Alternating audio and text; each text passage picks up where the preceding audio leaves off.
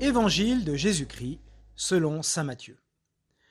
En ce temps-là, Jésus disait à ses disciples, Veillez, car vous ne savez pas quel jour votre Seigneur vient.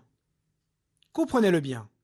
Si le maître de maison avait su à quelle heure de la nuit le voleur viendrait, il aurait veillé et n'aurait pas laissé percer le mur de sa maison. Tenez-vous donc prêts, vous aussi. C'est à l'heure où vous n'y penserez pas que le Fils de l'homme viendra.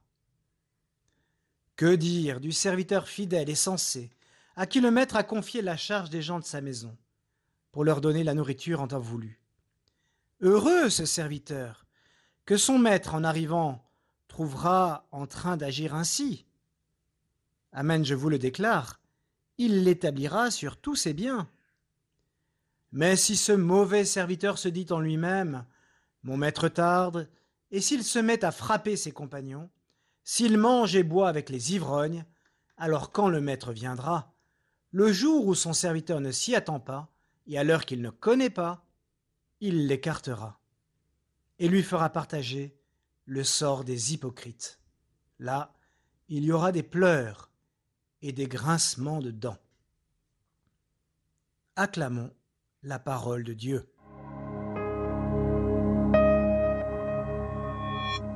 Aujourd'hui, le Seigneur Jésus nous redit une vérité très simple, mais que pourtant nous avons souvent bien du mal à intégrer profondément.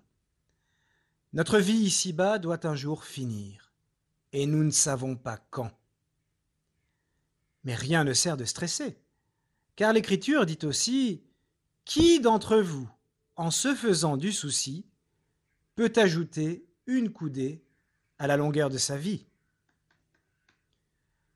La fin incertaine et inconnue de notre existence ici-bas doit être l'occasion d'un cœur à cœur permanent avec le Seigneur Jésus. Comprenez bien, si nous vivons chaque jour de notre existence en ayant le cœur vigilant vers Jésus, c'est-à-dire en prenant le soin de le rencontrer dans la prière quotidienne, alors cette familiarité ne fait que grandir. Et il n'y a plus aucune raison qu'au moment de quitter cette terre, nous soyons moins avec lui, lui le bon berger, seul capable de nous faire traverser le ravin de la mort. Pour sainte Thérèse de Lisieux, cette vigilance du cœur que seule la prière peut apporter peut se définir ainsi.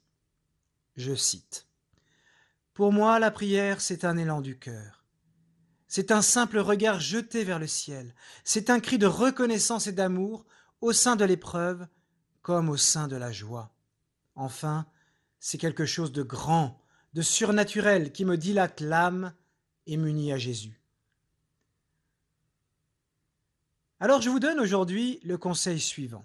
Si vous ne le faites pas déjà, accordez chaque jour fidèlement cinq ou dix minutes juste pour Dieu. Arrachez à votre emploi du temps de ministre ces quelques instants pour Dieu. 5, 10 minutes. Alors vous constaterez combien votre vie se tient de plus en plus proche de celle du Seigneur.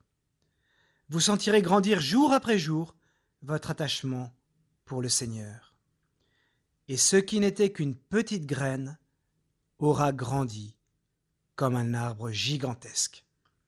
Allez, bonne journée